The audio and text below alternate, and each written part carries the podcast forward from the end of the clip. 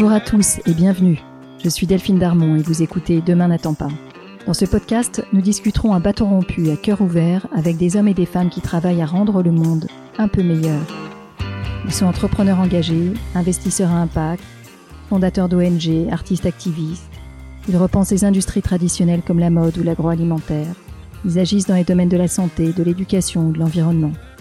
Ensemble, nous échangerons sur leur parcours, les raisons de leur engagement et sur leurs projets. Mon rêve, c'est que ces histoires nous inspirent et nous servent à trouver notre propre chemin pour passer à l'action.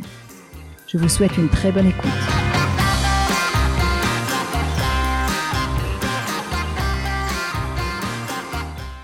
Venez écouter François Gemène, un des esprits les plus brillants et les plus clairs, nous décrypter tout ce que nous avons toujours voulu savoir sur le climat sans jamais oser le demander. François est un peu une rockstar de l'environnement. Il est co-rédacteur du dernier rapport du GIEC, le sixième, enseignant-chercheur des migrations environnementales et climatiques, directeur de l'Observatoire Hugo de l'Université de Liège, prof à Sciences Po et auteur de nombreux livres sur le climat.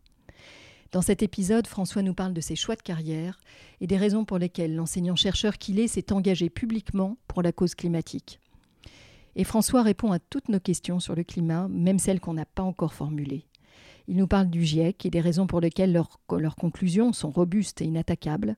Il nous projette dans les scénarios de réchauffement les plus crédibles et il nous raconte ce que ça veut dire pour nous, en France, à horizon 20 ou 30 ans. Et il répond à toutes nos interrogations. Pourquoi se mobiliser en France alors même que nos émissions sont finalement aujourd'hui assez marginales au niveau mondial? Où se joue le climat de la France de demain? Qu'est-ce qui est bouleversé en termes de justice climatique, en termes de diplomatie internationale, en termes d'aide au développement? Tout, tout, tout. Vous serez tout sur les enjeux climatiques en moins de 40 minutes et sans jamais vous noyer dans un monceau de données. François est éclairant, il est direct et il est pédagogue. C'est un épisode passionnant que je suis vraiment heureuse de partager avec vous. On ne pourra plus dire qu'on ne savait pas. Bonjour François. Bonjour. Alors on enregistre aujourd'hui alors que le GIEC se trouve en Suisse, oui. membre du GIEC, pour adopter une synthèse de sept années de travaux c'est très symbolique et ça me plaît qu'on se retrouve justement aujourd'hui parce que vouloir faire une synthèse des travaux du GIEC, c'est justement aller vers des messages digestes pour, euh, pour parler du réchauffement climatique à tout le monde. Alors aujourd'hui, ensemble, on a un peu le même objectif, François. Je voudrais euh, qu'ensemble, on rebalaye les faits, les faits avérés, euh, les risques que ça génère euh, ce qu'il faut faire, bien sûr, pour aller vers une, économie qui soit plus décarbonée, comment préparer nos, nos, économies aussi au réchauffement qui arrive, envers et contre tout.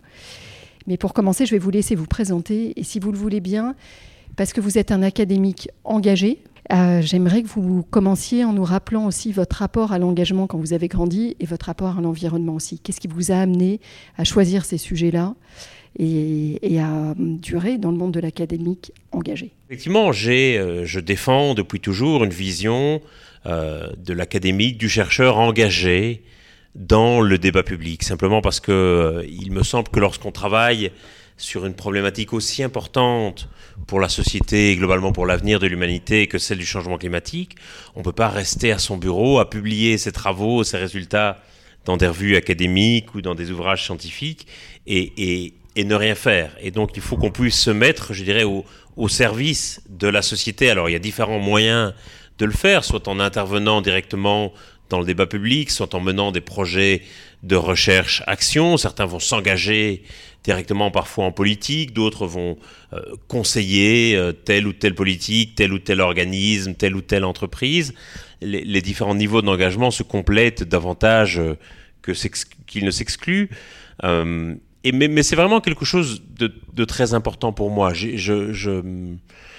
Souvent, j'entends des, jeunes chercheurs qu'on voudrait engager, par exemple, pour des doctorats, euh, et qui me disent quelque chose qui me révulse toujours. C'est-à-dire, euh, oh oui, mais j'aimerais attendre un peu avant de me lancer dans la recherche ou dans le monde académique. J'aimerais une expérience plus concrète, en prise directe avec la réalité, comme si le monde académique était une sorte de tour d'ivoire qui regarde ça depuis un certain surplomb. Alors que, à mon sens, vraiment le meilleur moyen d'être en prise directe avec la réalité, c'est précisément dans la recherche et dans la documentation de ces impacts. Et donc, je vois vraiment la, recherche euh, universitaire comme un moyen d'action directe. Et votre, euh, euh, votre matière originelle, C'était la géographie ou les relations C'était les sciences politiques, en fait.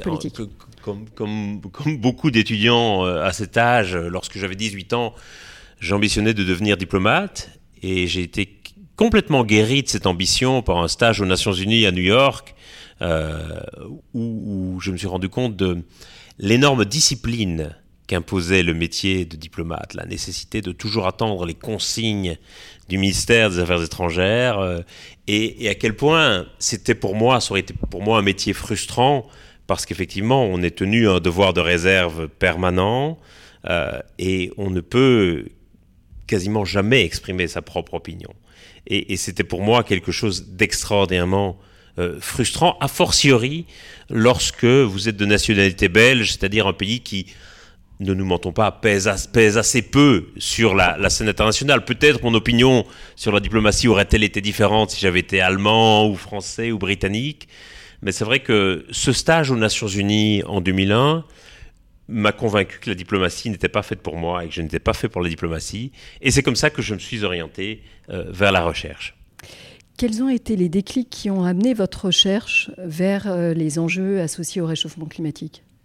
Ça a été une coïncidence, une rencontre fortuite dans un ascenseur aux Nations Unies, où je me suis retrouvé coincé dans un ascenseur en panne avec l'ambassadeur de Tuvalu aux Nations Unies. Euh, Tuvalu est un tout petit archipel du Pacifique Sud, très exposé à la hausse du niveau des mers. Et, cet ambassadeur, qui s'appelait, s'appelle toujours Enele Sopoanga, euh, m'a raconté effectivement le, le, risque que courait Tuvalu, c'est-à-dire à la fois le risque que toute sa population soit déplacée et le risque de disparaître en tant qu'État. Et, c'était quelque chose qui pour moi était absolument vertigineux. Euh, jusque-là, je ne connaissais Tuvalu que par les timbres-postes de collection. Et, d'un coup, cette, perspective m'a paru absolument vertigineuse, y compris dans, dans, la réalisation que le changement climatique n'était pas juste un problème d'environnement qui allait toucher les écosystèmes, mais allait potentiellement mettre en cause des concepts aussi fondamentaux que celui de la souveraineté ou que celui des frontières, par exemple. Alors, si vous le voulez bien, j'aimerais qu'on fasse un arrêt sur image sur le GIEC parce qu'on connaît tous, on entend parler euh, chaque jour, euh, mais on connaît sans connaître. Est-ce que vous pouvez nous rappeler ce que c'est, qui travaille au GIEC, comment c'est régulé et quelle est la fiabilité des données qui sont publiées dans ces rapports?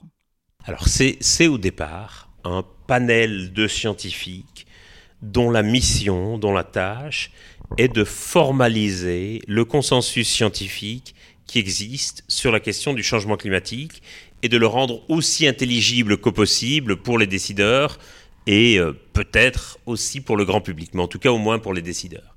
Et donc il y a cette idée de formalisation du consensus au travers d'un travail de lecture et d'évaluation de tous les travaux scientifiques publiés sur le sujet et d'une validation intensive à la fois par l'ensemble des auteurs qui font partie du GIEC, mais par le reste de la communauté scientifique, et puis par les décideurs eux-mêmes. Alors comment, comment est-ce qu'on y rentre? Combien y a-t-il de, de, chercheurs impliqués? On y rentre en étant d'abord sollicité par son gouvernement. C'est-à-dire que les gouvernements vont présenter au bureau du GIEC des, euh, des, des, des, listes courtes, des short lists comme on dit, avec les chercheurs qu'ils estiment les plus, les plus compétents ou les, les plus excellents, même si ça paraît un peu bizarre de le dire comme ça. Et donc, à partir de ces listes proposées par les différents gouvernements, le bureau du GIEC va choisir environ 700 auteurs par groupe de travail. Donc, il doit y avoir à peu près 2000 chercheurs en tout qui font partie du GIEC et qui vont être choisis en fonction, évidemment, de leur expertise et de leurs compétences, mais aussi en fonction d'un certain respect d'une diversité géographique, d'âge et de genre. Euh, et ces auteurs vont ensuite être versés à un groupe de travail en fonction de leur expertise. Donc il y a trois groupes de travail. Le, premier s'occupe, je dirais, de, la mesure de la science du climat, donc déterminer de combien de degrés la température a augmenté, de faire les projections sur le futur. Le second, auquel j'ai été personnellement versé, travaille sur les impacts du changement climatique et sur la vulnérabilité des sociétés et des écosystèmes. Le troisième travaille sur les solutions pour réduire nos émissions de gaz à effet de serre. Euh, et donc nous allons euh, si les travaux du GIEC ont une telle autorité scientifique, c'est parce que c'est la synthèse de toute la littérature scientifique publiée sur le sujet, donc ce n'est pas des nouvelles recherches, c'est une évaluation de recherches déjà publiées. C'est très important d'insister là-dessus. Ce ne sont pas des nouvelles recherches, vous synthétisez des, publications existantes qui ont déjà quelque part eu leur propre validation. Qui ont déjà eu leur propre validation interne et leur propre revue par les pairs, puisqu'elles ont été publiées dans des revues scientifiques. Et puis nous évaluons un peu la, la robustesse de ces publications et nous voyons surtout lesquels font consensus, c'est-à-dire quels sont les résultats qui sont corroborés par d'autres travaux de recherche. Qu'est-ce qui se passerait sur des, sur des résultats de travaux scientifiques qui ne feraient pas consensus, euh, qui, qui, seraient pour autant publiés dans des grandes revues, mais qui n'auraient pas pour autant obtenu un consensus scientifique? Est-ce qu'ils auraient une chance d'aboutir dans les publications du GIEC et c'est aussi quelque part peut-être une faiblesse des travaux du GIEC, c'est que nous ne mentionnons pas toute une série de publications qui sont encore expérimentales ou relativement isolées, même si elles ont été publiées parfois dans de, dans de bonnes revues, parce qu'il n'y a pas encore de, de, consensus suffisant autour de ces résultats, et donc on ne les considère pas encore comme suffisamment robustes. Donc, si je résume, science d'abord, science et science seulement, indépendance, c'est très important. Par exemple, beaucoup de gens s'imaginent que euh, nous sommes payés. En fait, c'était un mandat bénévole. Nous restons attachés à nos laboratoires, à nos universités, et donc nous ne tirons absolument aucun bénéfice, sinon peut-être un bénéfice de réputation pour le CV, euh, de participer aux travaux du GIEC. Et quelque part, euh, garantie des résultats par la pluralité du groupe à la fois par la pluralité du groupe, puisque ça inclut des chercheurs de disciplines différentes, d'horizons très différents, de pays très différents, mais aussi surtout, je dirais, par la sophistication des processus de validation. Puisqu'un élément essentiel du travail du GIEC, c'est non seulement de, rédiger le rapport, la synthèse, mais surtout de répondre aux milliers de commentaires qui sont reçus, puisque une fois que la première version est prête, elle est soumise à l'ensemble de la communauté scientifique qui peut formuler des commentaires et nous répondrons à chacun de ces commentaires un à un. Et il y en a évidemment plusieurs milliers. Ah, je comprends mieux vous publiez tous les, c'est quoi, tous les 6-7 ans Tous les 6-7 ans à peu ça, près. Effectivement, parce que c'est, un travail très long, notamment en raison de la sophistication des procédures. Par exemple, les, les, les, les coefficients de certitude que nous avons sur telle ou telle information sont transcrits en mots. Et donc, quand nous allons dire que quelque chose est quasi certain, si nous avons 95% de certitude, euh, probable si nous avons 70% de certitude, etc.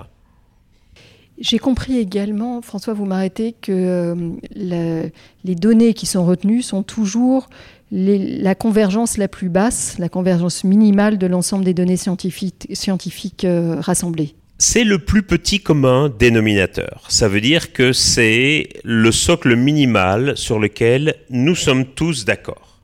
Euh, et c'est aussi, ça veut aussi dire, il faut se rendre compte que les rapports du GIEC sont très conservateurs. Euh, parce que bien entendu, même si on peut avoir l'impression que ce sont des rapports un peu catastrophiques ou catastrophistes, il faut toujours garder en tête que les informations qui sont contenues, c'est le plus petit commun dénominateur. Est-ce que vous pouvez, malgré tout et de façon synthétique, nous rappeler où on en est aujourd'hui à des connaissances sur les origines et les conséquences du dérèglement climatique?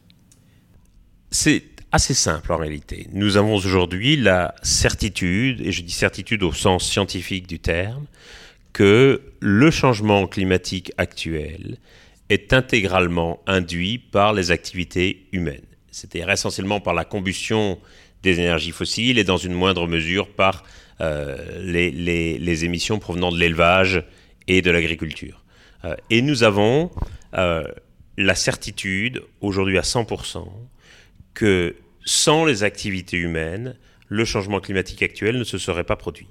Plus concrètement, quelles sont les actions de l'homme qui provoquent ce réchauffement? Bien sûr. Alors si on regarde les choses au niveau, je dirais, global, et évidemment la répartition est différente selon les pays, mais au niveau global, on estime qu'à peu près un tiers des émissions est lié à notre consommation d'énergie.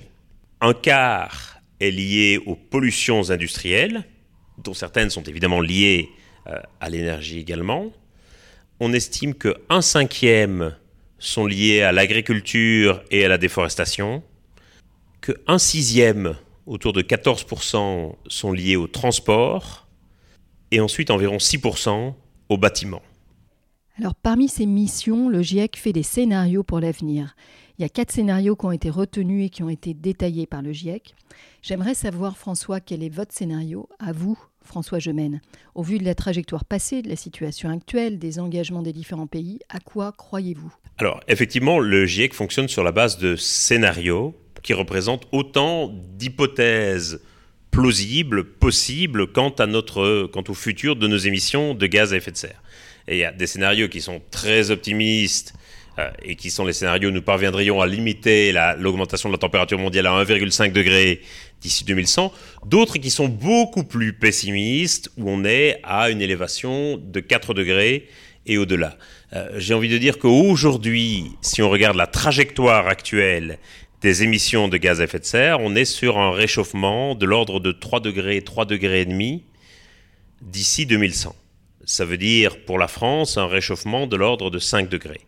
Donc tout va être déterminé par l'élévation des températures, qui elle-même va provoquer une élévation du niveau de la mer, qui est provoquée à la fois par l'expansion thermique des océans. Quand il fait plus chaud, l'eau occupe davantage d'espace, mais également par la fonte des calottes polaires et des glaciers de montagne, c'est-à-dire par la fonte de glace qui, en fondant, va se déverser dans les mers et les océans contrairement à ce qu'on imagine souvent, la fonte des icebergs n'a pas d'impact sur la hausse du niveau de la mer parce que c'est comme si un glaçon fondait dans un verre d'eau. En vertu du principe d'Archimède, ça ne change pas le niveau.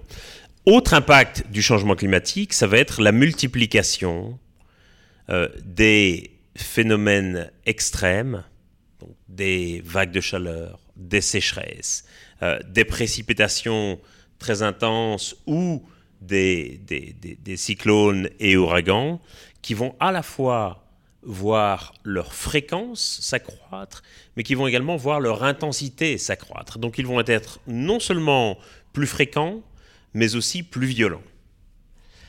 Et puis, il va y avoir toute une série d'impacts en cascade sur des écosystèmes, par exemple la raréfaction des ressources en eau, il va y avoir des impacts très importants sur l'agriculture. On sait qu'un très grand nombre de cultures sont très vulnérables à toute variation de la température ou de la pluviométrie. Et puis, il va y avoir des impacts sur les, sur les sociétés humaines, bien sûr, en termes de migration, en termes de sécurité, en termes de santé publique, etc. Quand on est sur le scénario de, la trajectoire actuelle que vous nous décrivez, donc vous nous avez parlé de plus 3, plus 3,5 à horizon 2100, qu'est-ce que, en moyenne mondiale, qu'est-ce que ça veut dire pour nous, à horizon 20 ou 30 ans, c'est-à-dire dans des horizons où on sait se projeter. Où est-ce qu'on sera en termes d'augmentation de chaleur, mais surtout où est-ce qu'on sera en termes de conséquences? Bien sûr. Alors je dirais que, allez, si on prend un horizon 2050, nous sommes en, 2023, euh, on peut faire l'hypothèse que le réchauffement en France sera un réchauffement de l'ordre de 3 degrés, 3 degrés et demi déjà. Euh, ça veut dire qu'il y aura une intensité, une fréquence accrue des événements extrêmes, notamment des vagues de chaleur qu'on connaîtra sur des périodes beaucoup plus longues et des périodes beaucoup plus étendues. Euh, ça veut dire que le nombre de jours supérieur à 40 degrés euh, sera beaucoup plus nombreux qu'aujourd'hui, que potentiellement on ne peut pas exclure qu'à certains endroits on dépasse brièvement les 45 ou même les 50 degrés, notamment dans des zones urbaines. Euh, ça veut dire que les problèmes de sécheresse qu'on commence déjà un peu à connaître se multiplieront et s'intensifieront. Ça veut dire malheureusement que les glaciers de montagne, en tout cas les petits glaciers de montagne, auront sans doute complètement disparu d'ici là. Et ça veut dire que le niveau de la mer aura relativement euh, substantiellement monté. Aujourd'hui, on est sur un rythme de hausse de l'ordre d'un demi-centimètre par an, donc un centimètre tous les deux ans. Euh, c'est quelque chose, c'est un rythme qui va s'accélérer et qui bien sûr aura déjà produit certains effets d'ici euh, d'ici le milieu du siècle. Ça, veut dire, je, le dis au passage, que le scénario qui est retenu pour l'adaptation en France, en tout cas un des scénarios qui est retenu pour les plans d'adaptation en France et qui postule une hausse de 4 degrés euh, en France d'ici la fin du siècle, n'est pas du tout un scénario extrême ou pas du tout un scénario catastrophe. C'est un scénario médian que je dirais raisonnable. On peut effectivement quand même tabler sur le fait que la trajectoire actuelle des émissions de gaz à effet de serre va quand même un peu s'infléchir au cours des années et qu'à un moment donné, on atteindra le pic mondial des émissions de gaz à effet de serre. Un centimètre? De hausse des mers était un équivalent d'un mètre de plage mangée, si on peut le, dire des comme côtes ça. très basses, comme par exemple en Normandie, à Deauville, on a un rapport de 1 à 100 entre effectivement la hausse du niveau des mers et le recul du trait de côte. Donc là, on parle sur une trentaine d'années d'une quinzaine de mètres de, profondeur euh, prise sur les terres. Tout à fait. Plusieurs villes ont déjà commencé évidemment à mettre en place toute une série de défenses côtières. C'est le cas à Londres, c'est le cas à New York. Et puis l'exemple le plus spectaculaire, c'est évidemment à Jakarta en Indonésie, puisque le gouvernement indonésien a décidé en 2021 d'abandonner Jakarta littéralement et de construire une capitale nouvelle, Nusantara, sur l'île de Bornéo. Il me semble, François, que ces sujets-là d'adaptation sont au cœur des travaux du GIEC aussi, de, de ce dernier rapport. Euh, quel est votre point de vue sur euh, cette nouvelle commission et sur euh, le besoin de, travailler d'ores et déjà sur l'adaptation sous toutes ses formes? Nous avons pris énormément de retard en matière d'adaptation. Et, et, je me désole que parfois, on voit encore un peu l'adaptation comme une sorte de discours de renoncement ou comme un discours défaitiste qui signifierait qu'on baisse les bras dans nos politiques de réduction des émissions de gaz à effet de serre. Ce n'est pas du tout le cas. Aujourd'hui, on n'est plus du tout en situation où on pourrait se permettre de choisir entre l'atténuation, donc la réduction de nos émissions, et l'adaptation. Euh, il va falloir faire les deux. Ce sont des stratégies profondément complémentaires qui peuvent se renforcer mutuellement et toute une série d'actions sont d'ailleurs des actions à la fois d'atténuation et d'adaptation. Typiquement, la rénovation thermique des bâtiments nous permet à la fois de réduire nos émissions de gaz à effet de serre et nous permet de, vivre dans des logements mieux adaptés aux vagues de chaleur, par exemple. Et donc ça, c'est très important de le dire qu'aujourd'hui, on est vraiment dans une logique de complémentarité. Il s'agit à la fois, euh, je dirais, d'éviter ce qui serait ingérable, mais aussi déjà de gérer ce qui est d'ores et déjà inévitable. Et donc ça, c'est très très important. Et c'est important aussi de rappeler que bien sûr, on peut émettre des critiques, et je ne suis pas le dernier à le faire, concernant euh, l'action ou l'inaction du gouvernement français pour réduire les émissions de gaz à effet de serre. Mais il faut rappeler que les impacts du changement climatique qui toucheront la France ne dépendent pas du tout de l'action du gouvernement. Vous soulevez un point majeur, François. Les pays sont interdépendants et on le sait, l'avenir du climat de la France dépend largement des émissions qui sont réalisées loin de chez nous, en particulier dans les pays qui sont les plus gros émetteurs aujourd'hui, comme la Chine, l'Inde ou les États-Unis. Face à ça, j'aimerais savoir, François, ce que vous répondez à ceux qui, en France, sont tentés par l'inaction et qui arguent que nos, renoncements ne servent à rien, puisqu'il s'agit d'abord et avant tout de faire bouger les gros émetteurs, comme euh, la Chine, l'Inde ou les États-Unis. Il faut d'abord se souvenir que le changement climatique n'est pas un problème binaire, c'est pas gagné ou perdu, c'est pas pile ou face, c'est un problème graduel où chaque dixième de degré d'élévation de la température va faire une énorme différence. Ça veut dire qu'il n'y a absolument aucune action contre le changement climatique qui soit inutile. Toute tonne de CO2 qui est émise ou qui n'est pas émise va faire une énorme différence. Et donc, quel que soit ce que peuvent faire ou ne pas faire les autres, chacune de nos actions, y compris à notre niveau individuel, est utile et permet de réduire autant que possible les dommages liés au changement climatique. Ça, c'est le premier point. Le second, euh, c'est que bien sûr, la Chine ou les États-Unis pèsent plus lourd que la France dans les émissions mondiales de gaz à effet de serre. Et bien sûr, demain, la lutte contre le changement climatique va largement se jouer à Jakarta, au Caire, à Mexico ou à Lagos, c'est-à-dire dans des pays qui ne sont pas aujourd'hui de grands émetteurs de gaz à effet de serre, mais qui risquent de le devenir demain s'ils suivent la même trajectoire de développement carboné à base d'extraction d'énergie fossile que celle que nous, les États-Unis, avons suivie avant-hier et que la Chine a suivie hier.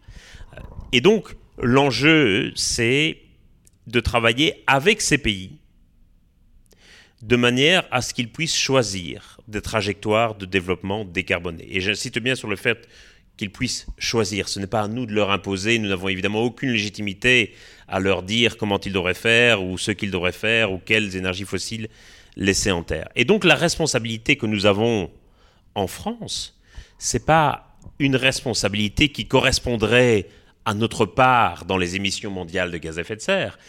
C'est à la fois une responsabilité historique par rapport au passé, et c'est une responsabilité historique face à l'histoire, une responsabilité pour le futur. Parce que quand vous êtes la cinquième économie mondiale, quand vous avez un siège permanent au Conseil de sécurité, quand vous avez un réseau diplomatique comme celui du Quai d'Orsay, votre responsabilité face à l'histoire que vous regardez, c'est celle de travailler avec les autres pays pour assurer un futur commun pour tous. Et je crois que si on commence à faire des calculs d'apothicaire en se disant quelle est notre responsabilité, comme si cette responsabilité euh, correspondait à notre part dans les émissions mondiales de gaz à effet de serre, nous perdons totalement le sens de notre responsabilité face à l'histoire avec un grand H.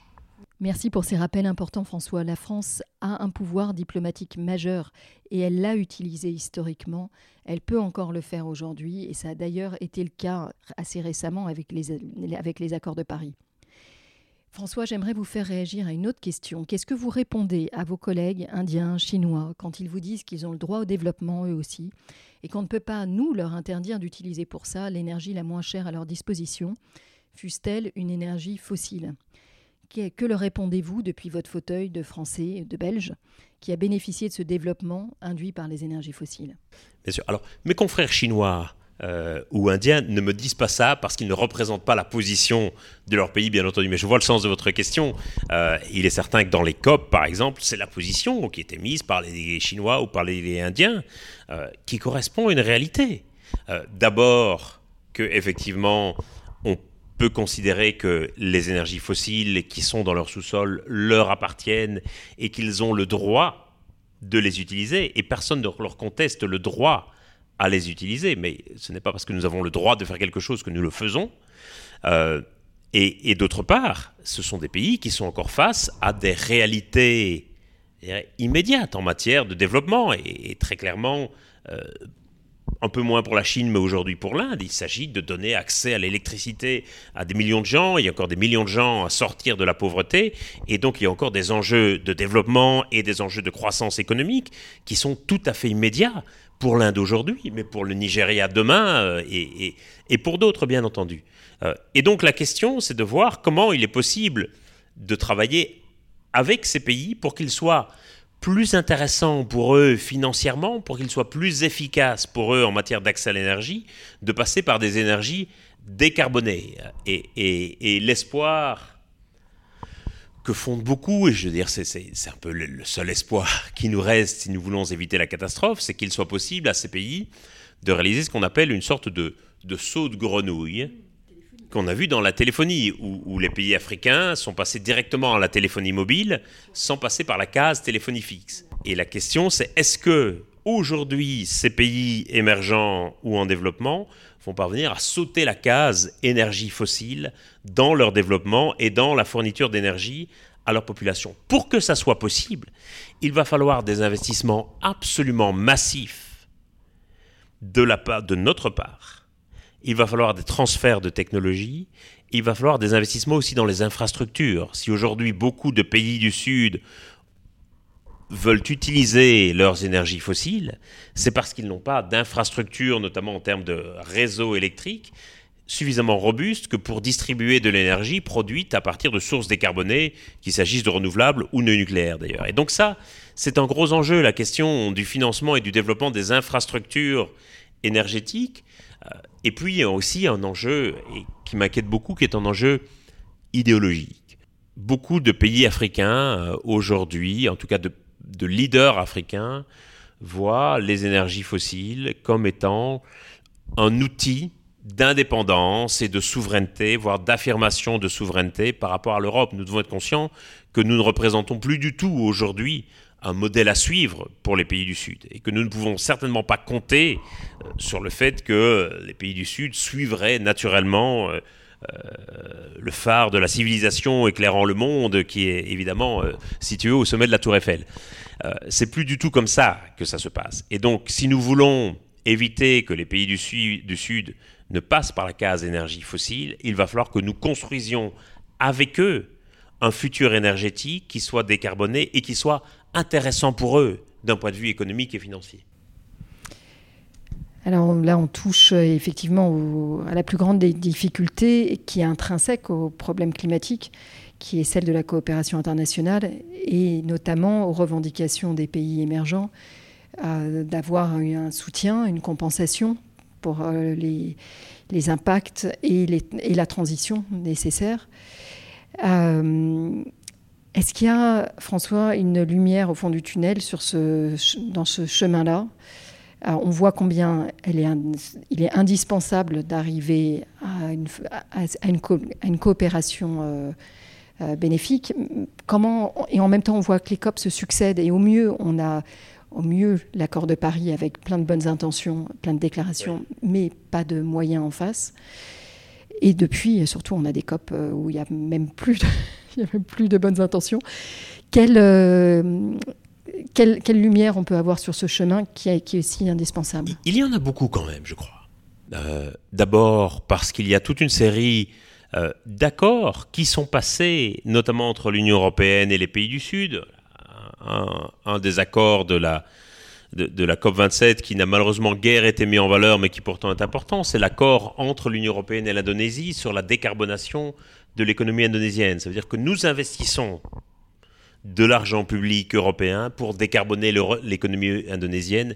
C'est dans l'intérêt des Indonésiens, c'est aussi dans notre intérêt parce que nous sommes profondément liés. Donc il y a ce type d'accord qui existe. Euh, on, voit le développement de l'énergie solaire en Inde qui est phénoménal, euh, en Chine également, et donc des, des, niveaux d'investissement qu'on n'avait jamais vus jusqu'ici. Euh, même aux États-Unis, le plan de réduction de l'inflation, comme il s'appelle, qui est en fait surtout un plan de, de soutien aux investissements dans les énergies renouvelables et dans les technologies vertes, marche très très bien et attire énormément d'investissements d'ailleurs. Il y a aussi des, promesses et des progrès technologiques tout à fait significatifs. En France, je vois aussi la société bouger à tous les étages. Je vois des entreprises, des universités, euh, des, grandes écoles, euh, des groupements de la société civile, des municipalités. On a l'impression qu'aujourd'hui, tout le monde se bouge un peu sur ces sujets. Alors bien sûr, il ne faut pas minorer la difficulté, il faut bien réaliser qu'il y a encore énormément de gens, d'entreprises, d'intérêts qui rament à contre-courant. Enfin, je veux croire quand même que le sens de l'histoire euh, finira par l'emporter. Mais ça va demander qu'on pousse très très fort et, euh, que nous triomphions des forces contraires le plus rapidement possible. Merci euh, François, je pense de nous rappeler aussi, on, dit, on dit beaucoup qu'on regarde les, trains qui déraillent et pas assez la forêt qui pousse. Vous nous rappelez la forêt qui pousse et c'est très important si, si vous étiez élu président, oui. quelles sont les premières actions que vous mèneriez? Il y en a trois. Euh, la première, c'est une question de régulation du secteur bancaire et du secteur financier en général, euh, notamment en imposant davantage de transparence sur les investissements qui sont réalisés. Deuxième élément, c'est la question de la rénovation thermique des bâtiments. Aujourd'hui, on voit bien qu'on hésite à le faire, faute de financement, faute de main-d'œuvre. Nous allons nous mordre les doigts demain si nous ne faisons pas cet investissement aujourd'hui. Euh, et puis peut-être le troisième élément, ça va être euh, de véritablement déployer une diplomatie du climat. Et, on est très fort pour faire de la euh, diplomatie, de la gastronomie ou du cinéma français ou de la littérature française, euh, mais la question du climat me semble encore un peu aujourd'hui être un peu le parent oublié de la diplomatie française, et ça, ça me paraît très important. Et puis, à côté de ça, il y a les questions d'adaptation qui sont sans doute mieux mise en œuvre par des autorités locales ou régionales, mais qui sont évidemment très très importants, même si effectivement le président de la République a moins de leviers d'action, sinon celui du financement sur l'adaptation. Quel est aujourd'hui le discours du GIEC sur la façon dont on peut, on doit se préoccuper de la justice climatique? Je dirais que le, le, GIEC n'a pas à être prescriptif et n'a pas à dire la manière dont on doit euh, quelque part établir ce qui est juste. Euh, par contre, ce qu'on peut dire, c'est qu'effectivement, il y, a une forme d'injustice terrible qui fait que les, pays et les populations les plus vulnérables au sein d'une société sont qui, sont les plus vulnérables sont responsables d'une très faible partie des émissions de gaz à effet de serre, tandis qu'à l'inverse, euh, les, segments de la population les plus aisés et les pays les plus riches sont responsables de l'essentiel des émissions de gaz à effet de serre. Euh, et parfois, c'est c'est une situation qu'ils n'ont pas toujours choisie. Euh, vous et moi faisons certainement partie des 10% les plus riches de la population, c'est-à-dire que nous en tirons énormément de privilèges et de richesses, mais nous n'avons pas choisi évidemment euh, euh, l'endroit où, nous sommes nés. Et donc la question, c'est de voir comment nous allons peu à peu pouvoir faire converger des styles de vie des pays industrialisés avec ceux des pays en développement et des pays émergents pour arriver à une sorte de budget carbone qui soit équitable pour tous. Et donc ça veut dire que si nous devons réduire nos émissions de gaz à effet de serre dans les pays riches, il faut aussi pouvoir dire que c'est aussi pour que les pays les plus pauvres puissent les augmenter encore dans une certaine mesure qui soit nécessaire à leur développement. Et, la grande question, enfin, pour moi, de la justice climatique, c'est qu'aujourd'hui, on a généralement envisagé la justice euh, par rapport à des personnes que nous connaissions. Et les tribunaux rendent la justice entre ceux qui subissent des dommages et ceux qui sont responsables de ces dommages. Aujourd'hui, nous infligeons des dommages à des gens que nous ne connaissons pas, euh, que nous ne connaissons pas parce qu'ils font partie de, de, pays dans lesquels nous ne mettrons peut-être jamais les pieds, parce qu'ils font partie de la génération future qui n'est pas encore née. Et donc la question, c'est comment est-ce que nous envisageons une forme de justice qui dépasse le corps social vis-à-vis duquel nous nous sentons traditionnellement des responsabilités C'est une vaste question philosophique. François, merci infiniment pour, euh, pour cette levée de rideau, quelque part, pour nous faire rentrer dans la complexité de la problématique climatique. Euh, j'aime conclure euh, mes entretiens avec deux questions. Une première sur les livres que vous auriez lus récemment ou pas d'ailleurs, mais qui auraient été influents dans, euh, qui aurait façonné euh, votre façon de réfléchir aujourd'hui et que vous nous recommanderiez. Et une deuxième sur les personnes à qui vous souhaiteriez passer le micro, des personnes engagées et inspirantes. Il y a évidemment beaucoup de livres que je pourrais citer, mais je n'en citerai qu'un seul, qui à mon sens est, le plus important et sans doute l'œuvre littéraire la plus aboutie du XXe siècle, c'est Tintin Tibet, euh, où en fait toute la, toute, toute, la quête qui est celle qui doit nous animer, qui est une quête de justice, euh, qui est une quête d'absolu aussi. Dans tout, est, tout est résumé dans Tintin au Tibet, qui permet aussi de dépasser euh, certains manichéismes qui aujourd'hui bloquent encore l'action, avec cette conclusion qui, philosophiquement est très profonde, qui nous dit même l'abominable est bon. Et il y a quelque chose de très très fort Tintin au Tibet, dans, dans cette quête en feu désespérée d'une cause que tout le monde dit perdue, mais à laquelle Tintin va croire jusqu'au bout. Il y, a, y, a, un message très très profond dans Tintin au Tibet pour la situation que nous vivons aujourd'hui. J'adore, je vais, je vais m'y replonger ce soir. À qui vous souhaiteriez passer le micro, François? J'ai entendu récemment Léa Falco, qui est l'initiatrice d'un mouvement euh, étudiant qui s'appelle Pour un réveil écologique, et qui, je trouve, trace des voies de l'action militante qui sont extrêmement prometteuses et qui permettent un peu de sortir un peu de la, de la dichotomie entre ceux qui crieraient au feu et, ceux qui contribueraient à alimenter l'incendie. Merci de conclure avec euh, quelqu'un qui à la fois représente et mobilise la jeunesse euh, et qui aussi euh, l'éloigne de l'éco-anxiété par l'action. je pense Tout à fait. Je trouve que son action est assez remarquable à mains égards. Merci infiniment François. Merci.